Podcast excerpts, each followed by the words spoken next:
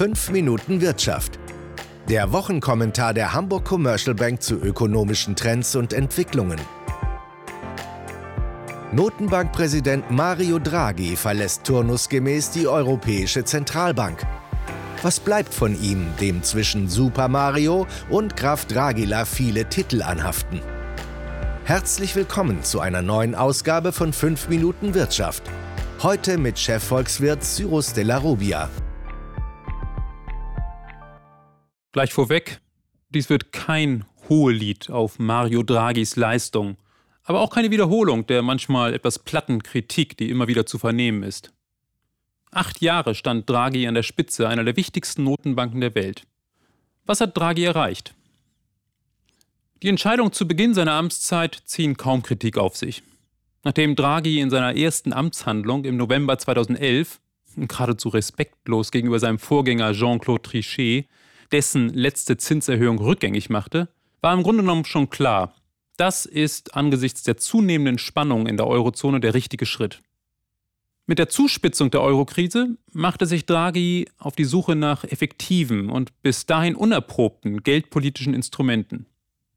Weniger als zwei Monate im Amt zündete er die dicke Bertha, beziehungsweise die ersten Langfristhänder. Dieses Finanzierungsinstrument verpuffte jedoch recht bald angesichts der Wucht der Eurokrise und es folgte einer der berühmtesten Alleingänge eines Notenbankpräsidenten, als er am 26. Juli 2012 in London folgende Worte sagte.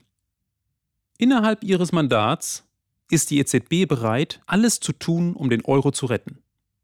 Dann eine wirkungsvolle Pause. Und glauben Sie mir, es wird reichen. Wenige Wochen später folgte die Einlösung des Versprechens in Form des insbesondere in Deutschland sehr umstrittenen Anleiheankaufprogramms, das für Länder aktiviert werden kann, wenn sie im Gegenzug wirtschaftspolitische Auflagen erfüllen. Und ja, es reichte. Die Risikoprämien gingen zurück, das Wachstum belebte sich wieder, es war der Anfang vom Ende der Eurokrise. Draghi hatte erkannt, dass die Investoren so und nur so beruhigt werden konnten. Die bis dahin dominierende Angst, ein Schuldenmonster wie Italien würde die Eurozone in den Abgrund reißen, wich der Einsicht, dass im Rahmen eines Anleiheankaufprogramms im Prinzip keine Italienpleite mehr droht, weil die Notenbank die Rolle des Schuldners letzter Instanz mit Hilfe der Notenpresse erfüllen kann. Draghi hatte in seiner pragmatischen Art letztlich nichts anderes durchgesetzt, als was in Ländern wie Großbritannien und den USA selbstverständlich ist. Die Investoren wissen, dass beispielsweise das US-Schatzamt niemals zahlungsunfähig wird, weil die Notenpresse der Federal Reserve Bank jederzeit aktiviert werden kann. Die durch die Krise der Währungsunion ausgelöste Rezession dauerte fast zwei Jahre und war damit zwar nicht so tief, aber länger anhaltend als die schwere Finanzmarktkrise von 2008-2009. Der Schock der Eurokrise saß in jedem Fall tief und war auch ein Grund dafür, dass sich die Unternehmen der Eurozone schwer damit taten, gleich wieder auf das Gaspedal zu treten. Die im Jahr 2013 folgende Erholung war entsprechend blutarm und erst Ende 2014 machte sich eine größere Dynamik bemerkbar. Interessanterweise war genau das der Zeitpunkt, als Mario Draghi ein umfängliches Anleiheankaufprogramm nach dem Vorbild der USA startete.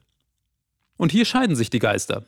War dieses QE-Programm wirklich notwendig? Die plausibelste und von Draghi selbst vertretene Antwort ist, dass das Inflationsziel deutlich verfehlt wurde. In der Tat sind die Preise um die Jahreswende 2014-2015 um bis zu 0,6 Prozent im Jahresvergleich gefallen. Angestrebt wird von der EZB aber ein Inflationsziel von etwa plus 2 Prozent. Nun kann man fragen, was denn so schlimm an einer niedrigen Inflation sein soll. Draghi selbst hat diese Frage eher selten beantwortet und sich lieber auf eine fast schon juristische Position zurückgezogen, die sinngemäß etwa folgendermaßen lautet. Wir haben ein klares Mandat und das lautet, für Preisstabilität zu sorgen. Wenn das Inflationsziel nach unten oder oben verfehlt wird, dann sind wir geradezu verpflichtet zu handeln und QE-Politik ist da das Mittel der Wahl. Soweit die Argumentation Draghis. Diesem Gedankengang kann man grundsätzlich folgen. Für viele ist diese Argumentation aber immer noch zu abstrakt. Es wäre durchaus gut gewesen, wenn Draghi die Risiken einer Deflation bzw. einer zu niedrigen Inflation häufiger in der Öffentlichkeit thematisiert hätte. dass nämlich eine durchschnittliche Inflationsrate von beispielsweise 0,5 Prozent in der Eurozone impliziert, dass in einigen Ländern wie etwa Italien tatsächlich schon Deflation herrscht. Dass daher ein Sicherheitsabstand zur Nulllinie sinnvoll ist und dass sinkende Preise fallende Umsätze von Unternehmen bedeuten, selbst wenn es ihnen gelingt, die abgesetzte Menge konstant zu halten.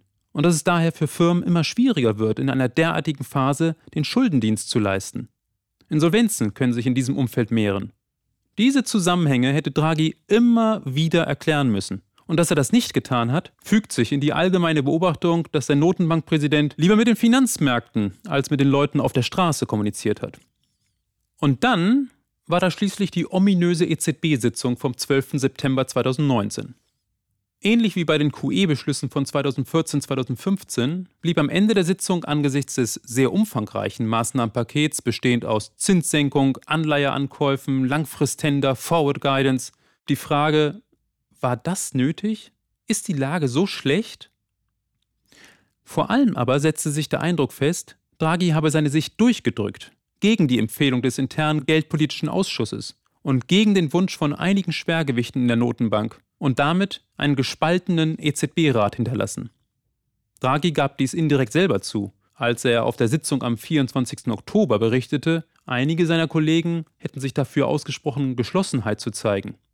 Die war offensichtlich abhanden gekommen. Was bleibt neben dem Whatever it takes von Draghi, mit dem die Eurokrise beendet wurde?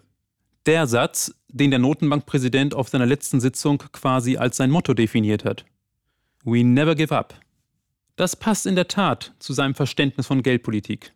Man darf dennoch hinterfragen, ob dieses Motto ein guter Leitsatz für seine Nachfolgerin Christine Lagarde wäre. Nicht aufgeben ist das eine, Dinge übers Knie brechen das andere. Was in jedem Fall festzuhalten ist, dass unter seiner Führung die EZB eindeutig angelsächsischer geworden ist. Das ist nicht schlecht, denn darunter ist vor allem mehr Pragmatismus zu verstehen. Und den kann eine im globalen Umfeld und im Wettstreit mit der Fed agierende Notenbank gut gebrauchen. Das war 5 Minuten Wirtschaft, der Wochenkommentar der Hamburg Commercial Bank mit Cyrus de la Rubia.